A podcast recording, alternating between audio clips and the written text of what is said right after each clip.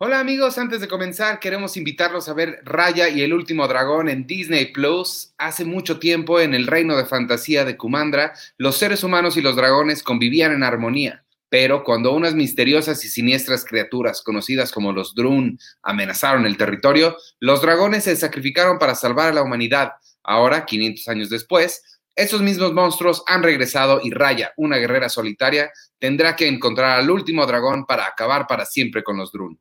La película ya está disponible en Disney Plus Premier Access, no se la pierdan. Y ahora sí, vámonos con el show.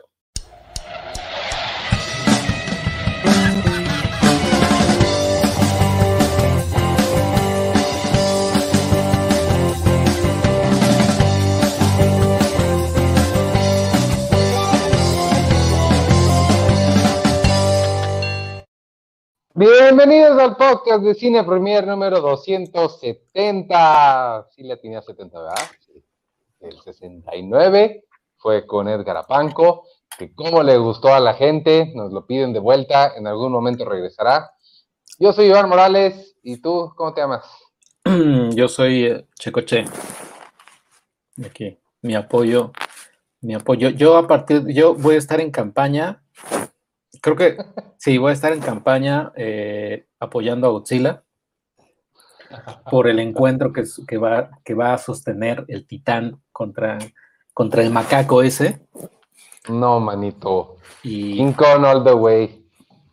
No yo, no, yo sí, yo sí. Arriba, arriba Godzilla, señores. Y es, este es mi, mi, mi, mi pin de campaña. Pues si tuviera un pin de campaña, me lo pondría aquí. Yo no tengo cosa de campaña para hacer a King Kong, pero es claramente el mejor porque es primate, compartes más cromosomas con él. No, pero ¿quién quiere cromosomas? Yo quiero, yo quiero el, aliento atómico. Y ¿Quién quiere cromosomas? ¿Cómo estás? ¿Cómo te fue en la semana? Bien, bien, estoy, estoy aquí eh, poniéndome, poniéndome un poco al corriente con con películas que tenía ahí pendientes. Y ya, como esta semana ya no es WandaVision, pero vamos a hablar, me imagino, del final de WandaVision. Eh, pues por eso. Creo que sí. Hola. Vine, hola. Mire, y dice Gabriel Giram, hola, hoy también hay playera para quien se suscriba. Claro que sí, Gabriel, me, me ganaste el anuncio porque estábamos hablando de la campaña oficial de King Kong versus Godzilla. Pero sí, pues les doy el anuncio de una vez. Eh, recuerden, amigos, suscribirse al Patreon, patreon.com, diagonal, Cine Premieres, donde está armándose una comunidad bien padre. Justamente ahorita vamos saliendo del podcast exclusivo para Patreons que hicimos, lo hacemos una vez al mes con un tema decidido por la comunidad. Hoy tocó películas dirigidas por mujeres, porque es marzo, y este, y cada mes lo hacemos. Además de eso, hay un montón de contenido extra. Pueden leer las revistas en versión digital, todo el histórico que tenemos ahí, ver el sitio sin publicidad, además de contenido adelantado, exclusivo y hecho a sus intereses. Mañana arranca el taller de stop motion que va a dar Lalo, que se ve que va a estar bien padre. El taller que yo di de guionismo todavía está ahí disponible y va a continuar estando disponible y obviamente la comunidad de conversaciones que se arman ahí en el Discord es este, muy padre. Y sí, lo que decías, esta playera la tenemos, tenemos en dos versiones. Es, este es uno de los diseños. El otro no lo tengo aquí, pero es muy similar también con diferentes motivos de cine. Y claro que sí, a la primera persona que se suscriba al Patreon, a cualquiera de las casas PAO, em, tenemos una playera que les podemos mandar a donde sea. Espero que no me grite Víctor por ofrecer que la podemos mandar a cualquier lado de la República Mexicana. Entonces, a la gente que nos escucha en Australia no lo va a poder recibir, pero los demás sí, y sí se pueden suscribir al Patreon. ¿De dónde será la persona más lejana que nos, nos escucha? Tengo curiosidad. Si alguien, si alguno de ustedes cree que está en un lugar lejano a nosotros, escríbanos y nos dice. Yo tengo, este, eh, está, bueno, está César Albarrán, que luego nos escucha o nos ve desde Australia. Acaba de terminar su libro, hombre. Acaba de terminar su libro, con enfoque obviamente cinematográfico, está padre. Y, yo también tenía uno de, Costa Rica, pero mira, aquí dice Antonio Argote Bertelí. Dice Ahí está Toño. Taiwán. Eh, Toño es, eh, junto con Víctor, uno de, mis amigos más, eh, más antiguos. Él es de Mesopotamia y, este, y sí vive en Taiwán. Hola, oye, yo nada más quería decir muchas gracias a Beto que me dio felicitaciones por mi cumpleaños. Muchísimas gracias. Ah, muchas cumpleaños el sábado? Felicidades. Sí, muchas gracias, Beto Valadez. Muchas gracias, un abrazo. Que me pues estaba poniendo aquí. Eh, oye, pues entonces igual creo que ya que empezamos a hablar de WandaVision, del final. Sí, sí, ¿qué les pareció el final? Está padre, a mí sí me gustó. no, sé, Sergio, ¿es, ¿es una, o sea, ya acabó la vida o va a haber otra temporada? ¿Sabemos? No Ya acabó la vida. Pues Kevin Feige dijo que, o sea, que él ha estado muchos años en Marvel como para decir un no definitivo, pero sí, han, sí han dicho que, sería esta única temporada. Que está bien, porque pues como para qué regresar, o sea, el chiste de WandaVision fue explorar los géneros televisivos o las sitcoms, como que sería medio raro es de, ay, Wanda, ahora se te murió otra vez Vision, o ahora se te murió tal, ¿qué vas a hacer? Y ella, pues voy a ver ahora dramas y así, ¿no? series dramáticas de Estados Unidos, y es como en Dallas, o ER, no sé, Gilmore Girls, no sé. Gilmore Wandas, Wanda Girls. Eh, pues sí, de hecho la segunda temporada pues podría ser Doctor Strange, ¿no? Porque de aquí nos vamos a Doctor Strange. Sí. ah, esa también era una duda que yo tenía. Va a ligar, o sea, el, el calendario va así, bueno, WandaVision, Falcon and Winter Soldier, que no va a estar, o sea, no, no, hay bronca ahí. Eh, Black Widow, que tampoco hay bronca porque es precuela, pero ya la que sigue, no, en teoría sigue Shang-Chi y la leyenda de los Diez Anillos, que me emociona ya esa película por, por el cast. Sí, se ve. No, sí, a mí sí me emociona. Y este, ya, y ya después Doctor Strange es la más ligada, la más ligada a, WandaVision. Y después Spider-Man 3 en diciembre. ¿Y Eternals? Ah, no, claro, Eternals va en noviembre. O sea, eh, sí está muy atascado esto. Ah, no, claro. Doctor Strange apenas lo están filmando. O sea, Doctor Strange va para el siguiente año. O sea, amigos, si tienen una duda sobre fechas, eh, Checo lleva el calendario de Marvel. Este, y sabe todo sobre qué viene, cuándo, por qué, Exacto, todo eso. Pero a mí, a mí sí me gustó, no sé, también preguntarle a ustedes y a la gente, a los podescuchas, si les gustó, aquí por ejemplo dice Vero H. Marín, ¿van a hablar con spoilers? Pues un poquito. Yo creo que sí, ¿no? Porque pues, está difícil. Eh, eh, bueno, ¿les gustó entonces que eh, el, el, resultado de Pietro, o sea, el resultado de Ivan Peters, qué personaje estaba interpretando? Yo, yo sí, o sea, no, la verdad es que a mí no, porque yo sí tenía esperanza de que aquí ya nos fuéramos a, a juntar a los X-Men, o sea, bueno, a Fox, todos los títulos de Fox, sí, sí tenía ganas de eso. Este, creo que, digo, no, no, no sabemos lo que vayan a hacer, pero así como Pietro pudo haber sido una buena entrada para el multiverso y, y meter al, a, los títulos de Fox, eh, también me, me emocionaba la posibilidad, no sé si todavía existe la posibilidad de que de aquí partamos a los cuatro fantásticos.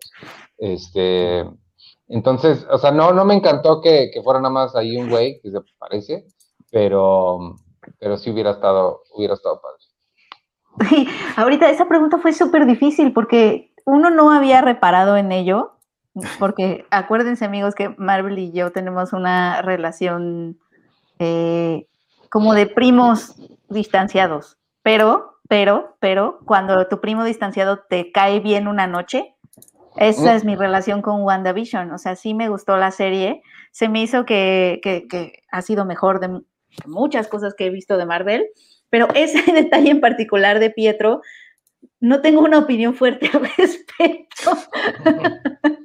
o sea, como que oh. no me, no me había, ya, ya llegó Arthur, como que, no me había dado, como que no me había dado cuenta que, en realidad nos habían apagado la esperanza de que él fuera el, o sea, él fuera la liga a los X-Men, pero también no me asusta demasiado porque sé que Marvel va a encontrar una forma de ligar, porque es Marvel, o sea, no está perdido, o sea, nos van a meter a los X-Men porque nos los van a meter, o sea, no, no creo que Marvel este, no encuentre una forma de meterlo, ¿no?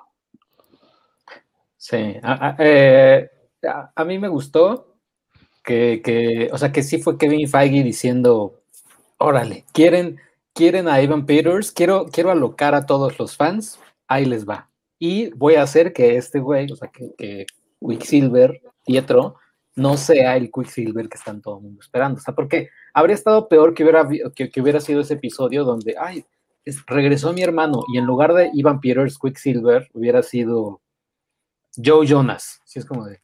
Mm, sí.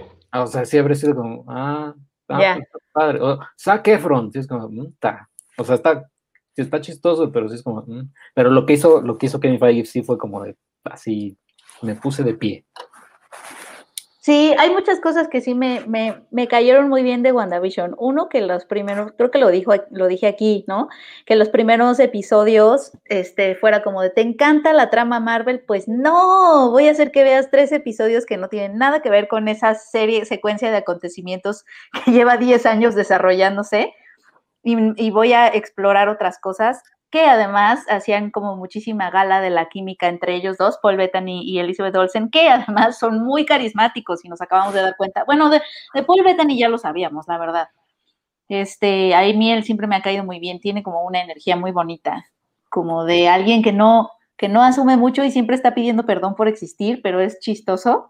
Así, ese es Paul Bettany. Y, y eso me cayó muy bien de la serie. Eh, que, que sí, que fuera como de, por lo regular no tenemos tiempo de, no, no, no hay tiempo en las películas, pasa tanto que no tenemos chance de pasar más tiempo con los personajes. Y, eso es lo que todo el tiempo extraño en Marvel. Y otra cosa que me gustó, pero no sé si es un spoiler, es que también cumplió mi sueño de lo que yo más le critico a las películas de Marvel y en especial a Ant-Man versus The Wasp, o cómo se llamaba, que te estoy viendo, nunca te voy a olvidar. Este, es que era una pelea que se, se podía resolver con tres minutos de sus personajes hablando. O sea, nada más tenían que hablar tres minutos, comunicarse dos cosas y nos hubiéramos de verdad ahorrado toda la pelea, o sea, toda la película, y que la pelea además duraba toda la película.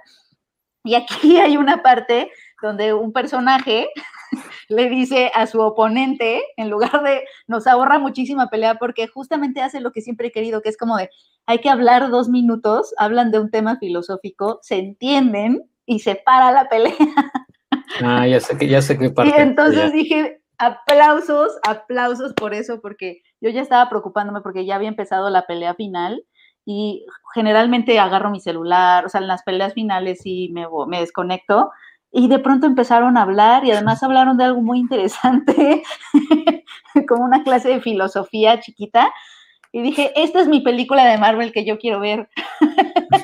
Eso, eso fíjate que a mí fue, yo creo que de las cosas que más me gustó de, de WandaVision, o sea, no, no, no me refiero específicamente a esa escena, aunque es parte de lo que, pues de, de, todo lo que me gustó es que sí les dio oportunidad de explorar cosas que en las películas no, no les da tiempo o no tienen interés en hacerlo obviamente va em, unido completamente del gran talento que tienen, o sea, Paul Bettany y sobre todo Elizabeth Olsen, que son grandes actores y que no habían tenido chance de explotar bien. Creo que se benefició muchísimo de lo buenos que son, este, y, de hacer cosas, de explorar estas cositas que, en las películas simplemente no, no, no se puede hacer.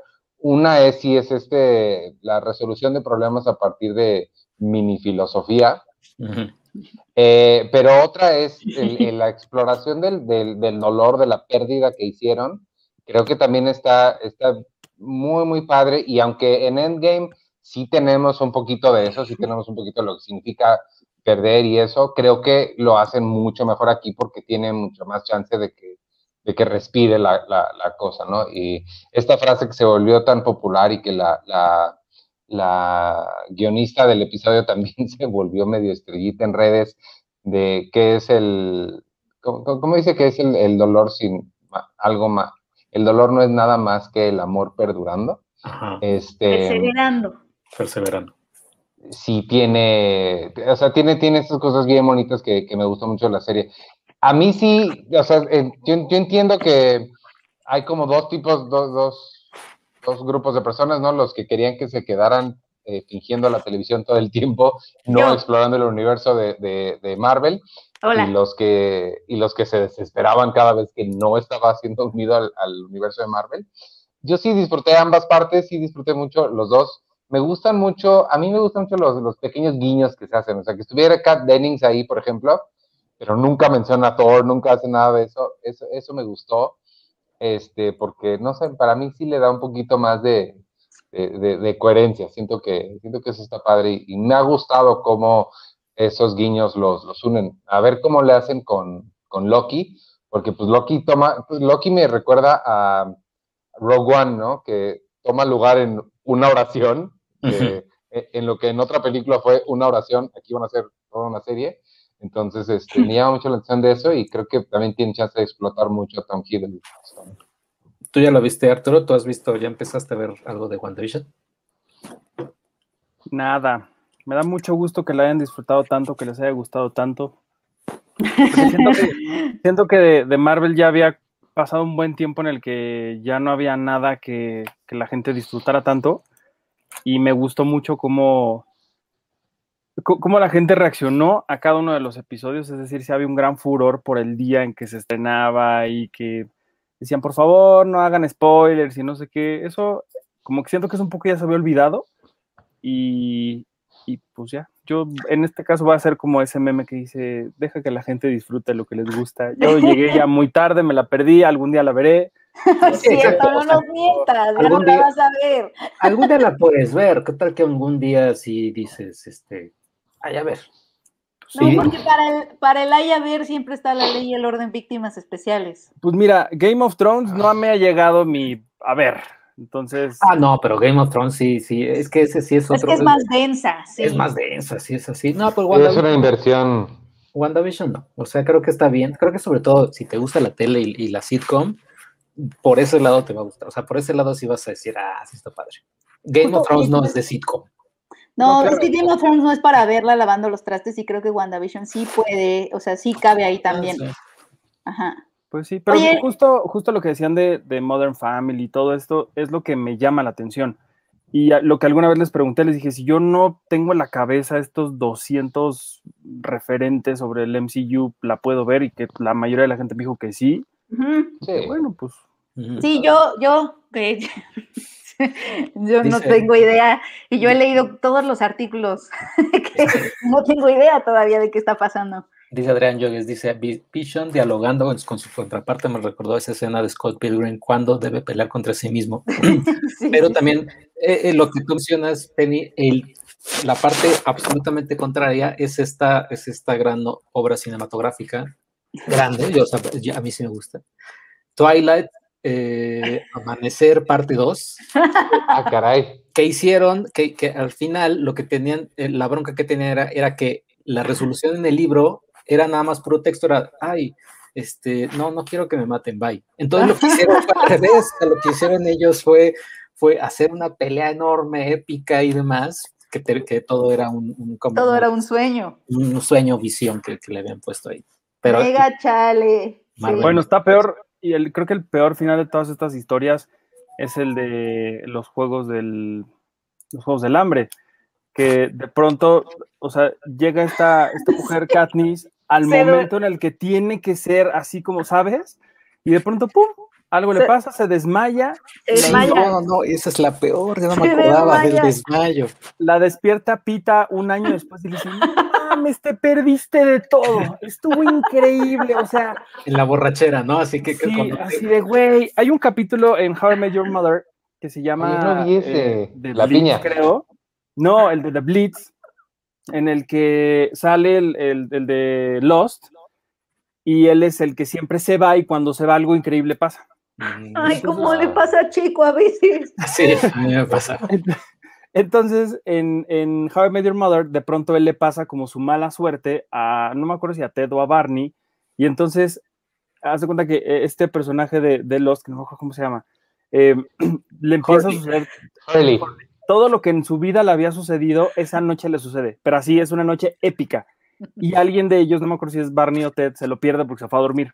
Entonces, un poco así es como le pasa a Katniss, que sí, no mames, te dormiste, güey, estuvo increíble. Aparte, eso pasa en el libro, porque yo tuve que leer el último libro porque me tocó Amigos de Cine Premier, ese especial de Los Juegos del Hambre, lo, edité yo. ¿Cómo olvidarlo? Yo lo tuve, que, tuve que leer, tú, tú metiste las tú metiste las correcciones. Ay, Artur, sí, llegaste a Cine Premier a cerrar el especial. sí. High five. Y este, eh, ah, y en el libro es lo mismo, es como, y entonces se desmaya y se despierta, y, y como lectores nos perdimos todo, o sea, y es como de qué?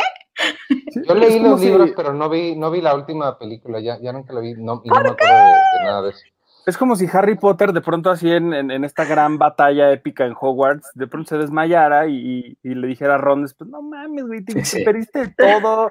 Hermione estuvo increíble, la Orden del Fénix fue así increíble, y Frodo, Frodo, todos. Frodo en El Señor de, las- de los Anillos, así de, güey, no más, o sea, nos, nos, nos alcanzaron unas águilas enormes y lanzaron el anillo ahí mientras volaban y ya se acabó todo. Y se acabó, y tú te Ah. dormiste, pero felicidades. Ay, no. Pero lo lograste, llegaste hasta el final. Oye, que- A mí esa, Lo que me quedo de también de WandaVision es que todo mundo estaba con, con Mephisto, en que todo mundo eh, iba a salir Mephisto y demás, y me quedo con este, con este meme, no, lo voy a agrandar un poco para que lo, para que lo vean, que para que no los, que nos esté escuchando es Leonardo DiCaprio en Once Upon a Time in Hollywood, y así cada que Apuntando el dedo. ajá, apuntando el dedo, eh, y cada, cada que aparece un personaje, Mephisto, y otro, Mephisto, el perrito, el Mephisto, perro. este, el Hayward, Mephisto, Mephisto. Oye, disculpen la pregunta, pero ¿qué es Mephisto?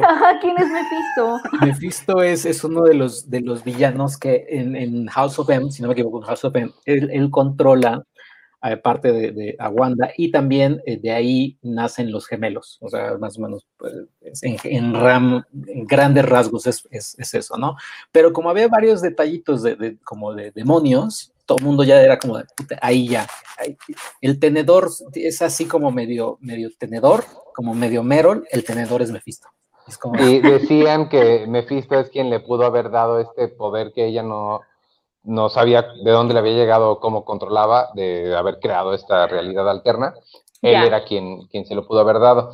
A mí, eh, esta conversación de, de Vision con Vision, a mí a quien me recordó y me dieron muchas ganas de ver un... Es, eh, sería un, un crossover este, muy extraño. Me gustaría que lo escribiera así Aaron Sorkin o Kevin Smith, porque solo son Vision y Doctor Manhattan hablando. Ese me, me- me hubiera gustado mucho. Sí, sí, también, también me recordó a Doctor Manhattan. Sí, es cierto. Pero, pero, pero en general creo que está, o sea, sí estuvo, todo bien, estuvo a la altura. A algunos creo que les decepcionó. No- creo que no, no llegó el hype tan, tan, tan cerró excelente para todo el fan como Mandalorian temporada 2, que todo, terminó Mandalorian y todo el mundo entre llorando y entre extasiados. Pero con WandaVision sí algunos sí como que, "Ah, pues no me gustó tanto. No tiene, o sea, tiene, tiene mucha exposición, o sea, sí tiene estas cosas que, que bueno, es que, que tiene Marvel en general. Este, o sea, creo que compararla con The Mandalorian es, híjole, es que The Mandalorian sí está, sí es muy superior en como muchísimas cosas, muchísimas decisiones cinematográficas, narrativas, o sea, como que es mucho más sólida. Y WandaVision sí de pronto sí le salía este lo Marvel mucho, Pero es mal. pues, pues, pues, pero es Marvel, pero además también siento que, que sí, sí había algunas cosas en donde sí se sentía un poquito de más riesgo. O sea, había como cosas que sí le, sí le encontré mucho más bondades que al Marvel promedio o a la película de Marvel promedio. Pero creo que también tiene, tiene mucho que ver que, que, eh, Mandalorian no tenía a- ninguna atadura, sí era como standalone y solita vas. Y WandaVision sí tenía, digamos, muchos compromisos, digamos, o sea, cosas que tenía que, que cumplir. Entonces, dentro de esas cosas que tuvo que cumplir, pues ya logró experimentar un poquito. Exacto. Sí Estaba muy atada a un, o sea, sí tenía demasiadas conexiones que tenía que cumplir, me imagino. Sí. Oye, y- Eh, perdón, ah, no, perdón, ¿qué ibas a decir? que no sé si demasiadas, pero sí, o sea, suficientes para que se notara. O sea, sí, que, que ahí está la, la conexión. Sí. Oigan, y ustedes como, como super ultra fans de Marvel, esta que fue la primera serie de Disney Plus, como digo, que- o sea, hablando de que siendo Mandalorian, que fue la primera serie basada en, en una franquicia, ¿lo hicieron bien? ¿Lo que viene promete? ¿O, o qué? O sea, después de haberla visto, Sí, claro. Sí les quedó bien haber explorado este formato televisivo ¿Hay esperanzas, pues? Sí. Sí, no, sí, totalmente. Creo que, creo que eh, lo, lo, hacen, lo hacen muy, muy, bien. O sea, creo que es como una, una máquina, así, un reloj suizo, eh, que, que, lo hacen muy bien y sobre todo también que se dan chance de experimentar. Y creo que lo hicieron muy bien al cambiar el orden de presentación, porque primero iba a ser Falcon y después WandaVision.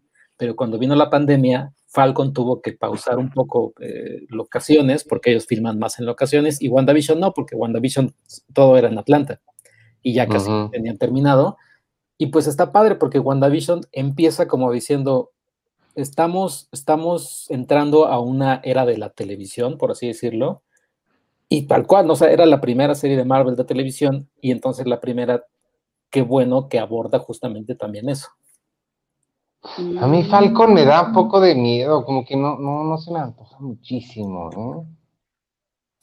Falcon, a mí sí, no, a mí se me antoja, porque creo que, sobre todo, no sé si ya lo había dicho aquí, pero o sea, es, es, es, una, es una directora, así como lo dijimos en el, en el podcast exclusivo de los Patreon, es una directora que está, va, se va a aproximar a dos superhéroes así, super mega testosterona y ho, ho, ho, pero es una mujer que, que, que, va a presentar, no, va a presentar algo diferente a lo que hubiera sido que lo filmara Michael Bay, por ejemplo. Ahí sí, sí. Claro. Ah, ajá. Ay. ¿Cuándo Oye, estrena? Sí, ¿cuándo estrena? De mañana en ocho. ¿De mañana en ocho? Pues a ver qué tal. Oye, yo, yo quiero agarrar algo que dijo Arthur hace ratito para hablar de un tema que se me hizo súper interesante porque Arthur dijo hace rato que, que sí, él sí veía como otra vez este, esta expectativa eh, y esta emoción cada vez, los días que se eh, que estrenaba el episodio y sobre todo este miedo al spoiler, ¿no? Este de, ay, no, no quiero. Y, y este Luigi, no sé si vieron, si leyeron un artículo que escribió sobre el spoiler, o sea, como de dónde viene el término, un poco la historia. Y pero también eh, en, es, en el artículo cita varios estudios de por qué le tenemos miedo al spoiler, o sea, sentimos que nos quita algo, ¿no? Cuando hay un spoiler, pero ¿qué es ese algo? y cuáles son como, como las dos un poco posturas de quienes dicen, no, pues es que el spoiler sí te quita algo y tenemos derecho a la sorpresa, pero también ¿no? otros estudios chistosos que revelan que también el, el conocer el final de, de, y porque a muchas personas les gusta, o nos gusta, a mí me, yo me incluyo ahí, nos gusta conocer el final o que nos cuenten, porque también otro estudio revela que el conocer también el final también te puede provocar una experiencia placentera porque te, te libera, o sea, te quita como la anticipación, como el nervio, como eso, y más bien te permite enfocarte en otras cosas durante la película, durante la serie, como las decisiones del director, las actuaciones, etcétera. O sea, ya no estás tan atrapado como en qué va a pasar o en la narrativa, pero obviamente uh -huh. también este, está súper interesante. Había una parte de, del artículo en donde, no me acuerdo si fue un crítico o un psicólogo, creo que fue el psicólogo que dijo, es que realmente lo que nos da miedo del spoiler es que cuando te, el, lo, el spoiler lo que hace, eh, sentimos que nos quita algo porque lo que hace es enfrentarnos al hecho de que las películas y las series que vemos son ficción. Y eso, eso puede ser un, un, proceso como hasta cierto punto un golpe, ¿no? Para ti que eres fan de una historia.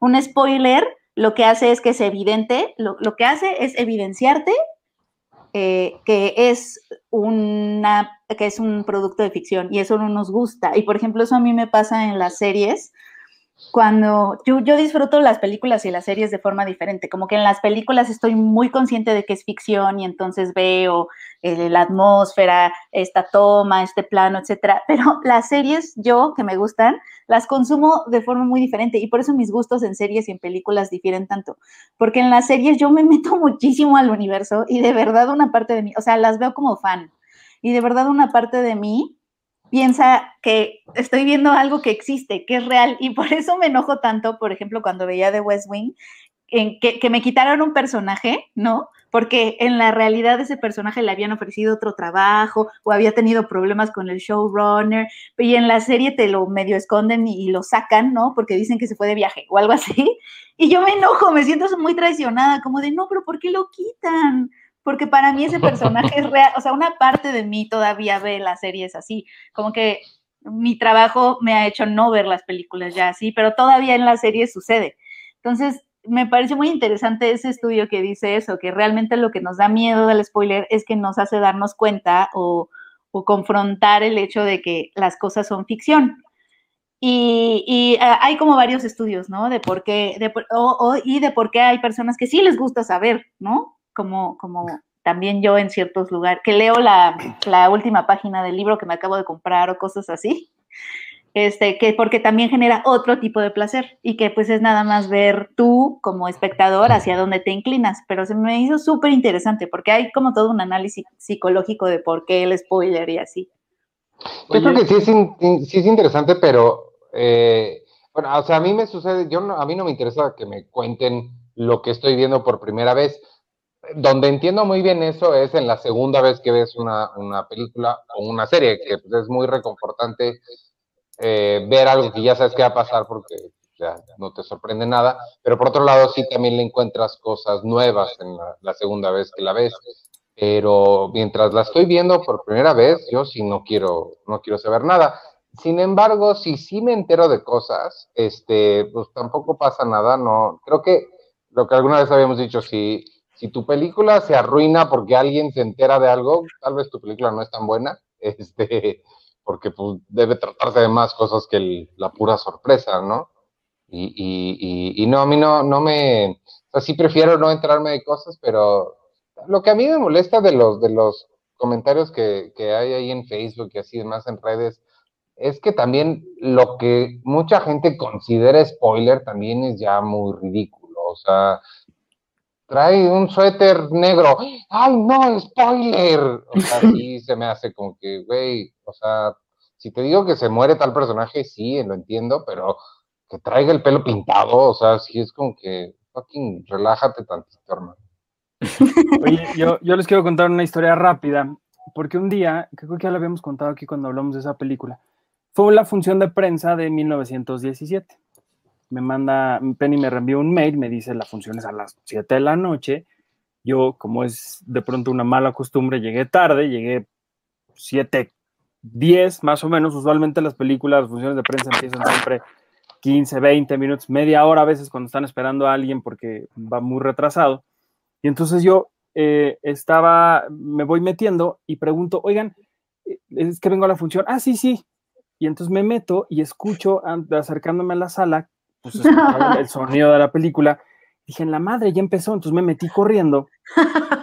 ya me acordé. Entro, y entonces cuando entro, empiezo a ver la, una parte muy emocionante de, de 1917, y yo, de verdad, así, con la boca abierta, diciendo, qué joya estoy viendo, qué increíble, si así empieza, ¿a dónde nos va a llevar esta, esta historia, no?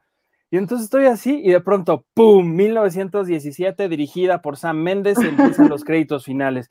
Y entonces yo así volteo y, y, todo el mundo se para y se empieza a salir. Y, y yo, oye, pero, pero no empezaba a las 7 y me dijeron, no, es que se retrasó porque empezamos tarde, porque estábamos esperando a alguien. Y ahorita empieza la otra, la de, la de las 7 la recorrimos a las 8 de la noche. Ah. Y entonces, yo así de fuck, llegué a ver los últimos 15 minutos de la película. y ya sabías todo. Ya sabía todo, pero cuando la, o sea, empezó luego, luego porque llegó Penny, y creo que fuimos tú y yo los únicos que la vimos. Ya es que aparte, ya, ya, me acordé porque yo iba tarde y le escribía a la chava, ¿no? Que nos iba a recibir ahí. Le dije, oye, voy tarde. Me dijo, no te preocupes, todavía no empieza. Y por otro lado, Arthur me estaba escribiendo, ya empezó, está increíble. ¿Ah, y yo así, pero me están diciendo que todavía no empieza. No, ya empezó, ya estoy aquí sentado viéndola. Y le escribo a la chava, le digo, oye, pero es que Arthur dice que ya empezó. Y me dijo, no, es que Arthur se metió a la pasada. Y entonces, cuando empieza otra vez la, la película, ya que llegó Penny, pues yo estaba muy emocionado. O sea, lejos de decir, allá para que veo esto si ya vi el final, fue un poco como, pues, pues, pues sí, hay que. ¿Cómo empieza? Me emocionó un montón ver todo lo demás. Eso está padre. Oye, pregunta, pregunta Iván ese chimal, por ejemplo. Eh, bueno, a Vero, a Vero Marín le cae mal cuando eso pasa, cuando el spoiler le arruina algo. Y si eso podría aplicar, por ejemplo, en Seven o, o también, no sé, el sexto sentido, sospechosos comunes, creo que es que A, mí en ese caso sí, o sea, sí es como de, ay, Bruce Willis está muerto y ya te enteras y es como de, "Meh, va, está, está bien, o sea, se sigue sosteniendo, creo, la película, descubres más cosas, algunos detalles, pero no es, o sea, no- me acuerdo también una vez que fui al cine hace, o sea, hace mucho, fui con una amiga, pero fuimos a ver, imagínense hace cuánto, buscando a Nemo. eh, y entonces creo que ella fue al baño o algo así, o sea, estaba empezando la película. Y ya después regresa, o sea, cuando, cuando fue al baño y ya regresa me dice, creo que me metí a la película, a la sala. mal". Y yo, y yo, ¿por qué? Pues es que ya estaba la película y en eso estaba, Nemo, te encontramos, sí, estamos juntos. Y dice, pues creo que ya sé. Bueno, o sea, en este caso, en una película de Disney que se llama Buscando a Nemo, sí es que naturalmente que vas a- sabes que van a encontrar a Nemo. Claro. Pero, pero sí me dio mucha risa que, que justo haya entrado cuando Nemo, te encontramos, estamos juntos de nuevo. O sea, yo creo que en, en el caso que, que ponía el de Seven o, o el sexto sentido, o sea, justo lo que dijiste, creo que saber lo que pasa al final no te arruina la película para nada. Creo que obviamente es mejor no saber, esperar a la, a la sorpresa, pero no creo que, que el, el disfrute de la película sea menor porque pues, no, no es un chiste. Es que esa es la cosa, un chiste, cuando te sabes el punchline, pues sí, la siguiente vez que lo escuchas ya no es chistoso, pero pues un chiste cuenta de A mí, dos, dos a mí me- oraciones y una. a mí me sigue haciendo reír chistes que ya me sé. Sí, hasta te dan más risa. Oye, pero, pero yo, lo, que- yo lo pensaba mucho, por ejemplo, en. Bueno, por una parte creo que si una película es buena por toda la trama y además tiene un giro inesperado al final, o sea, tiene todo lo demás que la sigue haciendo buena aún sabiendo ya cómo va ese giro. Si Ajá, nada exacto. más la película depende de ese giro, pues quizá no sea tan buena. Pero otra cosa que yo pensaba es que alguna vez creo que lo llegamos a platicar por aquí. de- depende de, de- de- de en qué momento de tu vida incursionas al cine o depende de en qué año naciste y ya traes todo un, vas muy rezagado en, en la historia del cine, pues, y ya digamos que cuando te interesan este, eh, esta, esta industria, cuando te interesa ver películas, ya sabes que hay muchos clásicos y hay muchos giros inesperados en muchas películas, y cuando tú las ves, lejos de decir, ah, ya sé que ahí, ya sé que esta señora la matan en la regadera, o ya sé que ese señor malo es su papá, o sea, son cosas que cuando las ves, te emociona mucho verlas, aunque ya sepas de qué van, aunque ya hayas leído mucho de esas historias, aunque ya, aunque sea la primera vez que las ves, claro, pero ya has leído un montón de, por ejemplo, Psicosis o, o Star Wars, cuando lo ves, te emociona un montón. Entonces creo que ahí es lo que, lo que les decía, creo que si una historia es muy buena, pues se sostiene por esa, eso que lo hace tan buena y no nada más por ese giro que creo que es como un plus. Claro, los giros. Sí, como- totalmente. Sí, digo, también está esto que decía el artículo del derecho a la sorpresa, ¿no? Y que creo que obviamente que comuni- com- como comunicadores tenemos que respetar eso, ¿no? Y la experiencia personal de cada quien, pues sí es muy diferente, ¿no? Habemos como personas como yo que eh, igual es porque somos nerviositas, que yo no puedo disfrutar lo que estoy viendo hasta que sé que esa perso- ese personaje va a estar bien o, o va a estar mal o se va a morir o qué va a pasar no, no puedo disfrutar lo que estoy viendo porque me pongo nerviosa, o sea, quiero saberlo, o sea, quiero, me- quiero liberarme de eso para poder disfrutar de la escena que estoy viendo, o sea, se- seguramente habemos personas como yo, pero tam- seguramente también hay, hay personas que pues a lo mejor sí, sí les quita algo grande, este, cuando, cuando les, la- las privas como de esos giros padres, ¿no? Esos giros Shyamalan, o no sé. Ajá. Pues sí, pues es que es parte del, del- del viaje, yo creo. O sea, a mí no me causa eso que a ti, a mí sí me gusta. Órale, no esperaba que suceda. Ah, la, Pero- la pero- realidad también Pero es ¿cómo, que. ¿cómo lidias con el no sé si va a estar bien este personaje? pues, no me estás importa mucho. O sea, tranquila. pues no. Oye, pero ¿sabes es parte qué de lo que. ¿Sabes qué es peor cuando en el tráiler te prometen una cosa y llegas a ver la película y dices, no vi ni una escena del tráiler? Es como una, es como una comezón mental que dices, a ver, Rogue One, tú me prometiste una cosa y no vi absolutamente nada de lo que me, de lo que con lo que me engañaste para que yo viniera a ver tu película. ¿Dónde Y sin, está? embargo, y sin embargo fue muy buena. Es malo cuando te- es un gran tráiler y dices, híjole. Ah, bueno, Exacto. claro. Oigan, pero Es- por ejemplo, ¿se han, se han Checo. auto-spoileado algo? O sea, alguna sí, vez claro, todo el yo, yo una, un- una cosa que me auto-spoileé, pero por error, no porque tú quisieras, sino por Ah, error. ya, ya, ajá. Yo una que sí lo hice y sí me dolió, o sea, me, me, dolió porque hasta, hasta que pasó dije, ay, qué, qué, qué imbécil fue. Eh, lo, Lost, la tercera temporada, para la cuarta, yo, yo acababa un episodio de Lost y me metía a Lost Wikipedia, así, ¿no? A ver, a ver cosas, ¿no? Ay, sí, claro, no sé qué. Y entonces... Lostpedia. Lostpedia. Y entonces me metí, no sé cómo fue que me metía, no sé cómo lo, lo escribieron los de los editores y decía, entonces, en, en, esta parte, eh, fuera de la isla, ya que Kate y Jack se conocieron en un flash forward, y ya empieza el, el, último episodio de la tercera temporada, que es el, el, el, gran twist, es de que te enteras que es un flash forward, todo lo que estás viendo. Y, y yo así de, ah, claro, porque sí está en el futuro, en el futuro. Acaba la, la, la serie y dije, ah, qué idiota, me spoilé el gran final, o sea, ya, yo ya sabía todo esto y, y, y me lo spoilé. Y creo que es un gran, eso fue un gran sí, twist, o sea, no, no lo viví.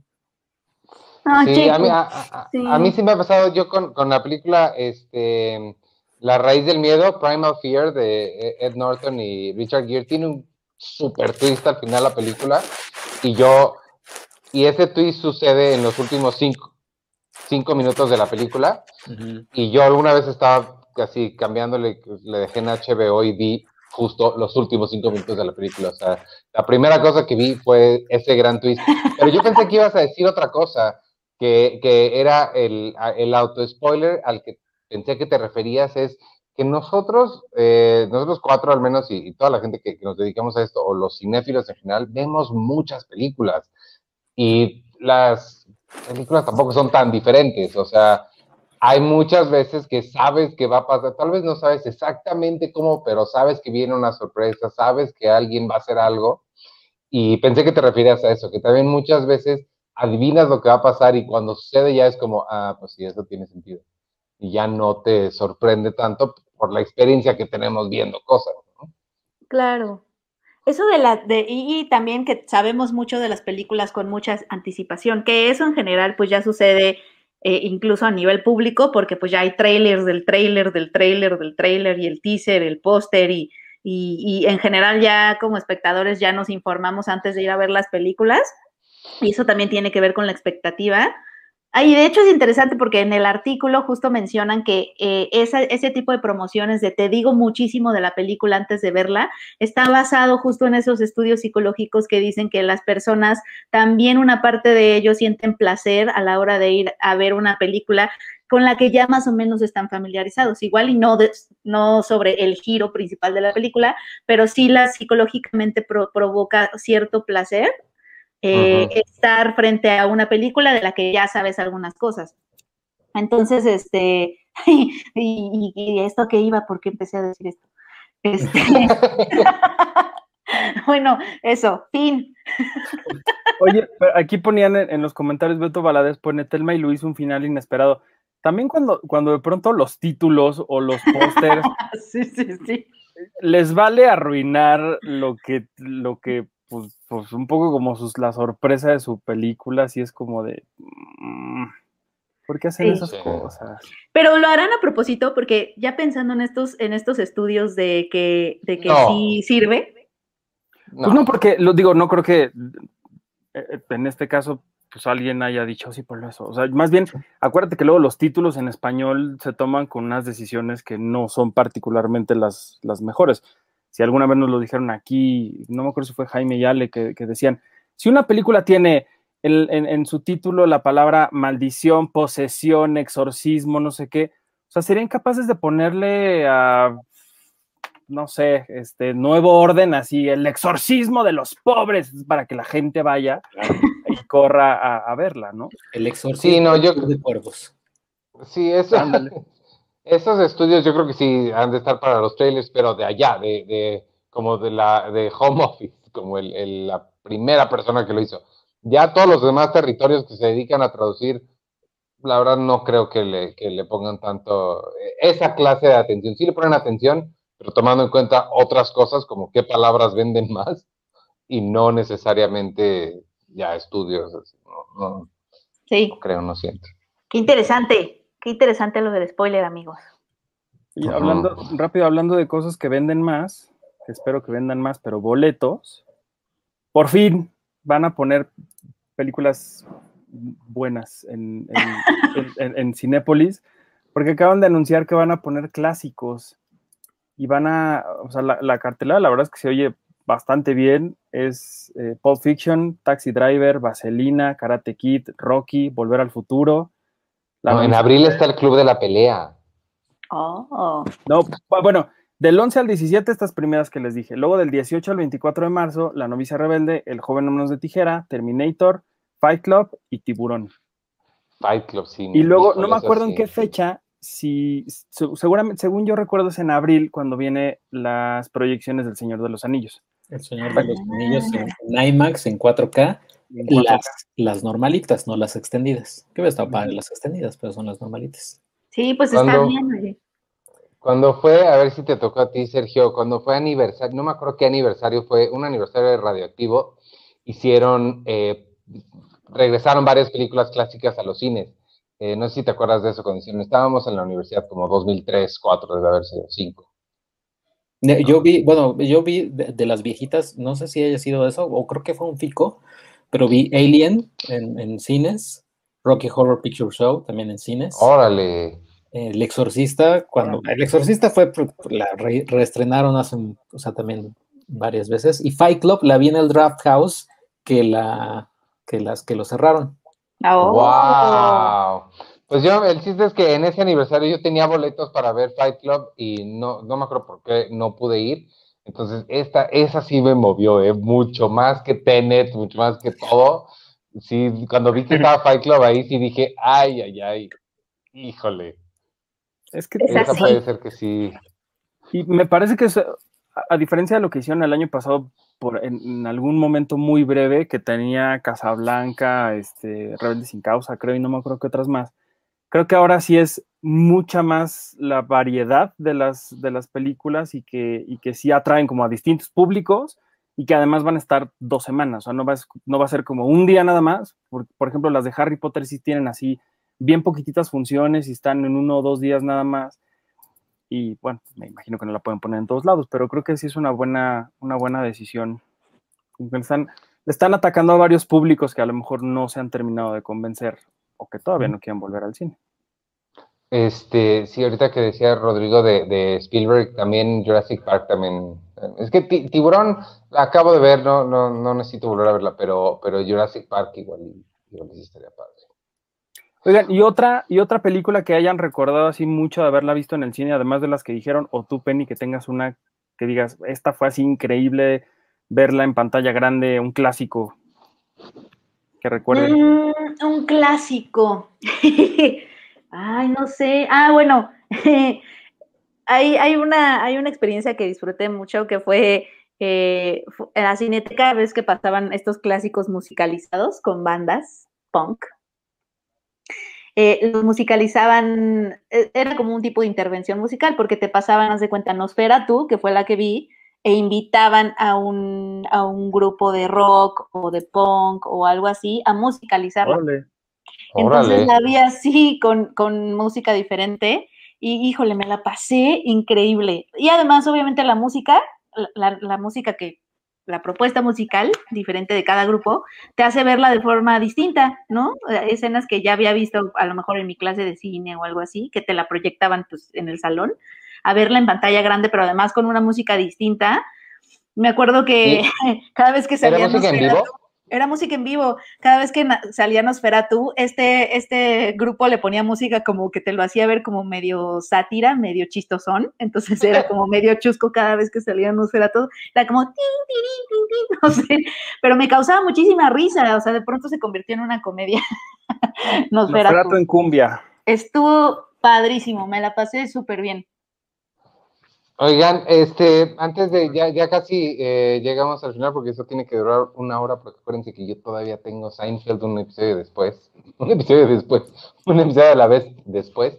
Este, eh, Sergio, ¿ya probaste Disney, Disney, ¿cómo se llama esta cosa? Paramount Plus. Paramount Plus, sí, exacto. Tu, clasificación pendiente del otro día fue de eso, cuéntanos qué, qué viste, quiero saber.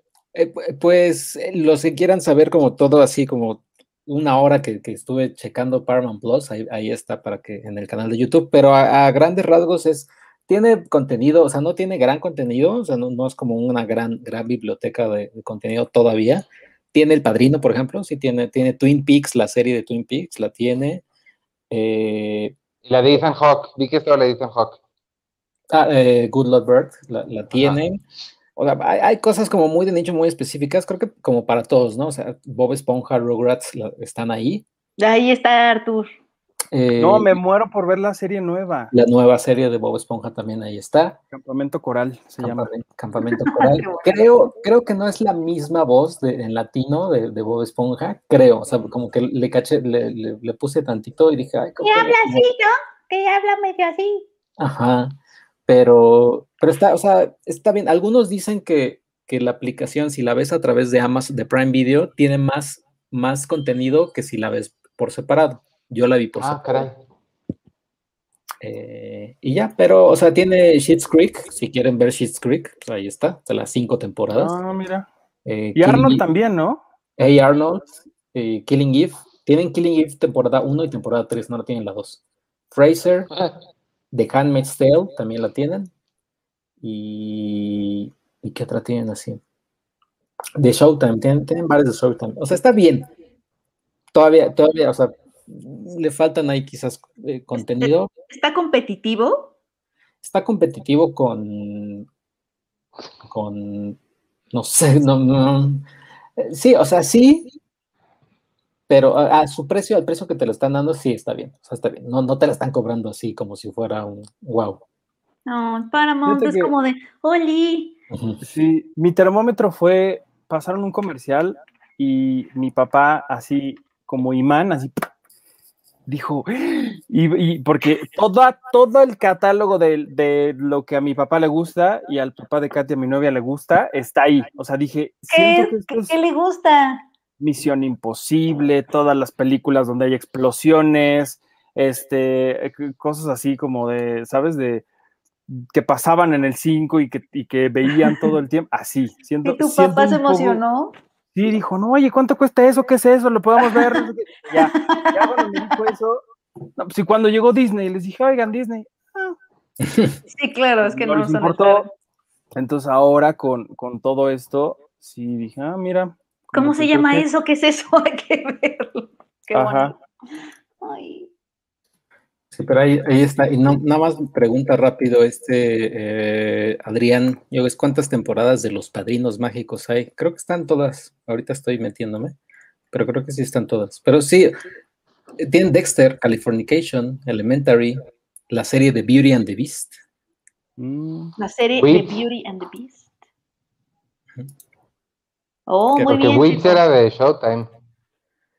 Eh, ah, fíjate que no, creo que no está Wits. Los Padrinos Mágicos tienen.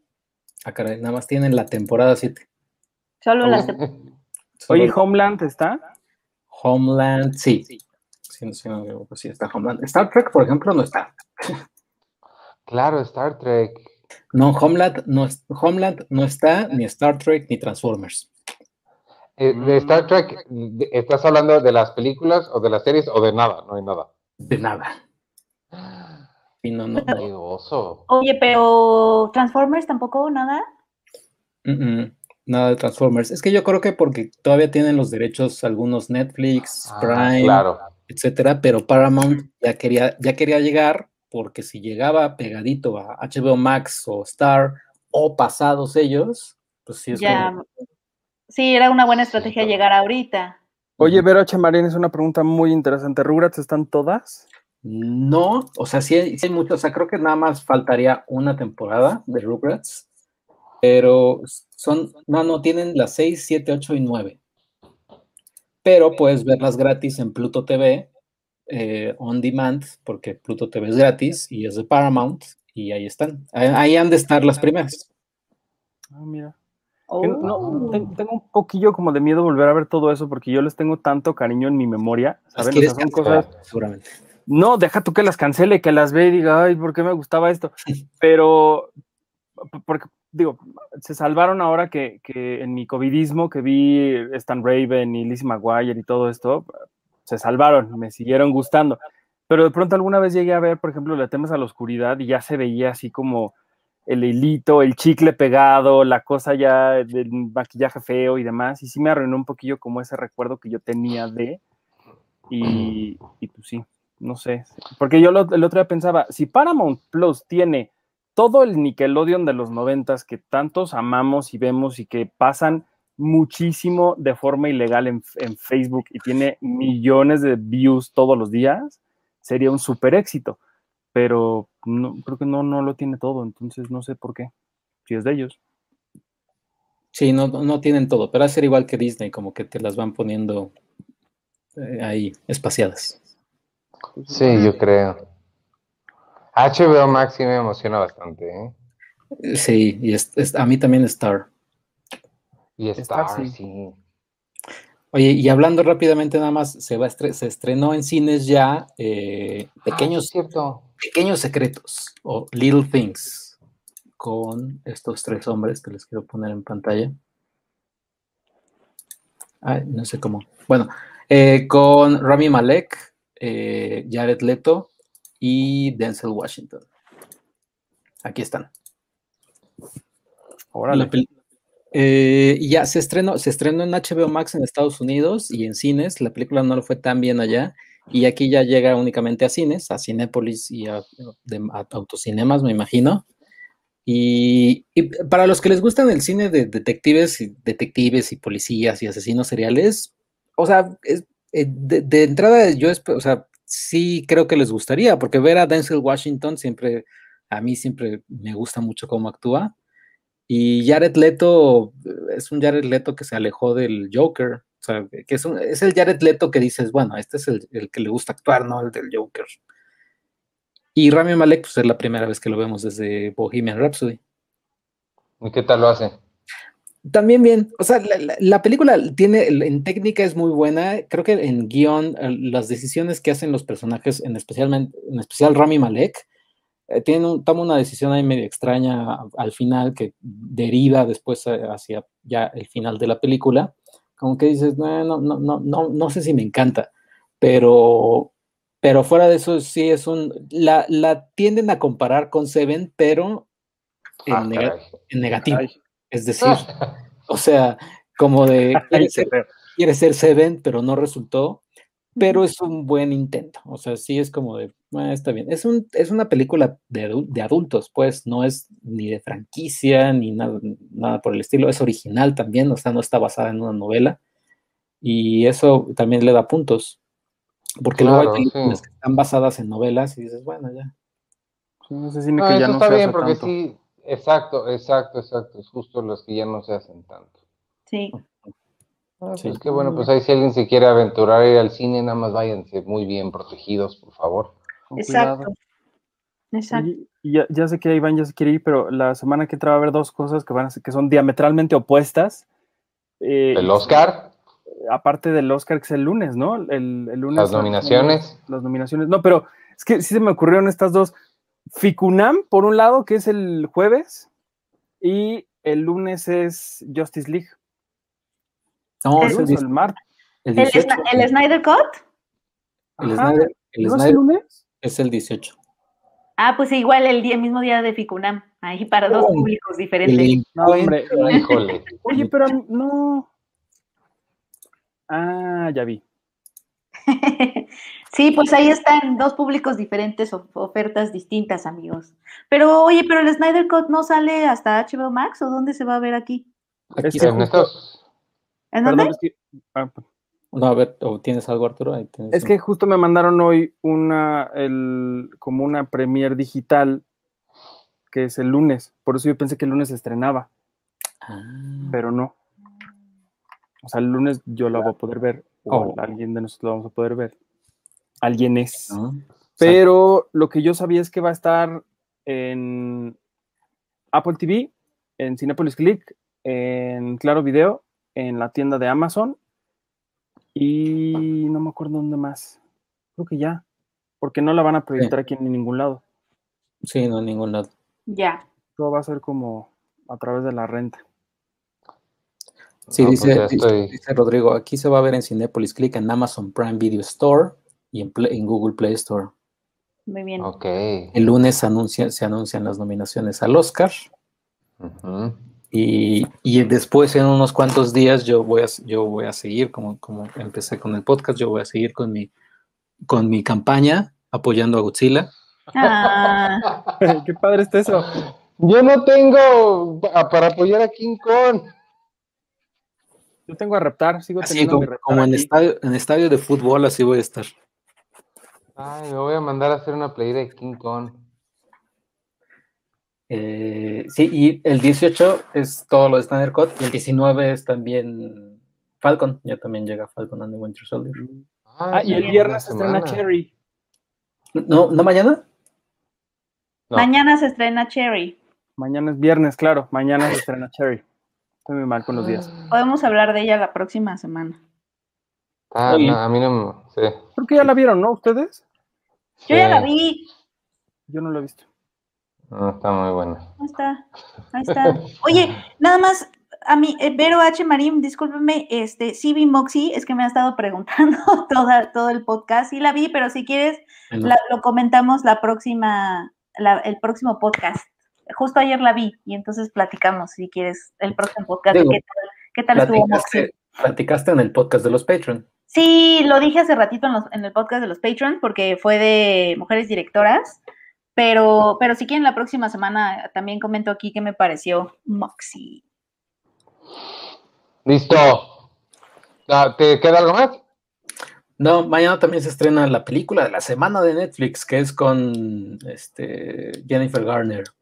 Y es Yes Day, que es como Yes Man de Jim Carrey, pero aquí es, eh, pero aquí es los, los papás, es como, es una cruza entre La Purga y Yes, Yes Man, porque es solo un día los papás le dicen que sí a todo lo que les digan los niños. O sea, papá, quiero esto, sí. Papá, no sé qué, sí. Órale. Y ya. Wow. Suena bien eso. Suena bien, dicen que la película es horrible.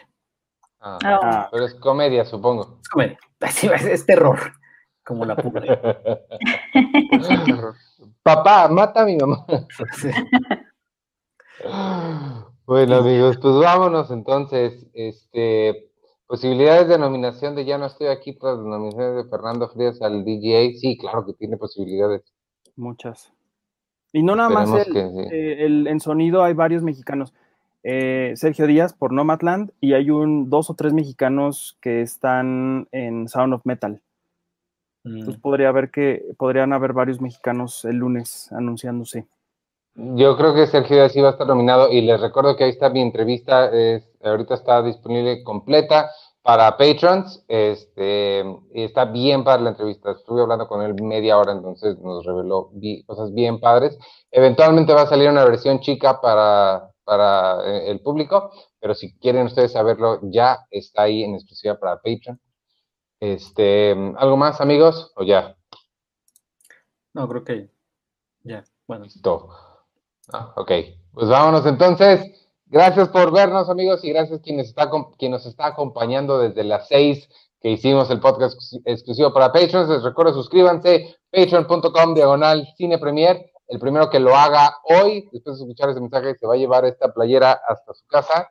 Este, eh, suscríbanse, hay mucho contenido exclusivo, adelantado y hecho a la medida. Gracias por vernos. Yo soy Iván Morales y me pueden seguir en arroba Iván Morales y en todas las redes sociales de Cine Premier, arroba Cine Premier con la E al final en Twitter, Instagram, Facebook, Spotify, en, TikTok. Hay un video y este y despídense ustedes. eh, yo soy arroba chicoche y pues sí, creo que esta, eh, lo, o sea, creo que vamos a tener una mini junta, mini junta terminando este podcast, sobre todo para ver qué vamos a hacer en el Oscar, porque hay algunos que están diciendo si se hace, si, hace- si se hace una transmisión en vivo después de las, de las nominaciones. Eh, y, y ya, es lo, que, es lo que están pidiendo. Y dice Héctor Vector que se llama a empezar Seinfeld. A las nueve y media vamos, pero yo todavía tengo que ver el episodio. Y, y sí, dice Gerardo, se le harán directo el lunes.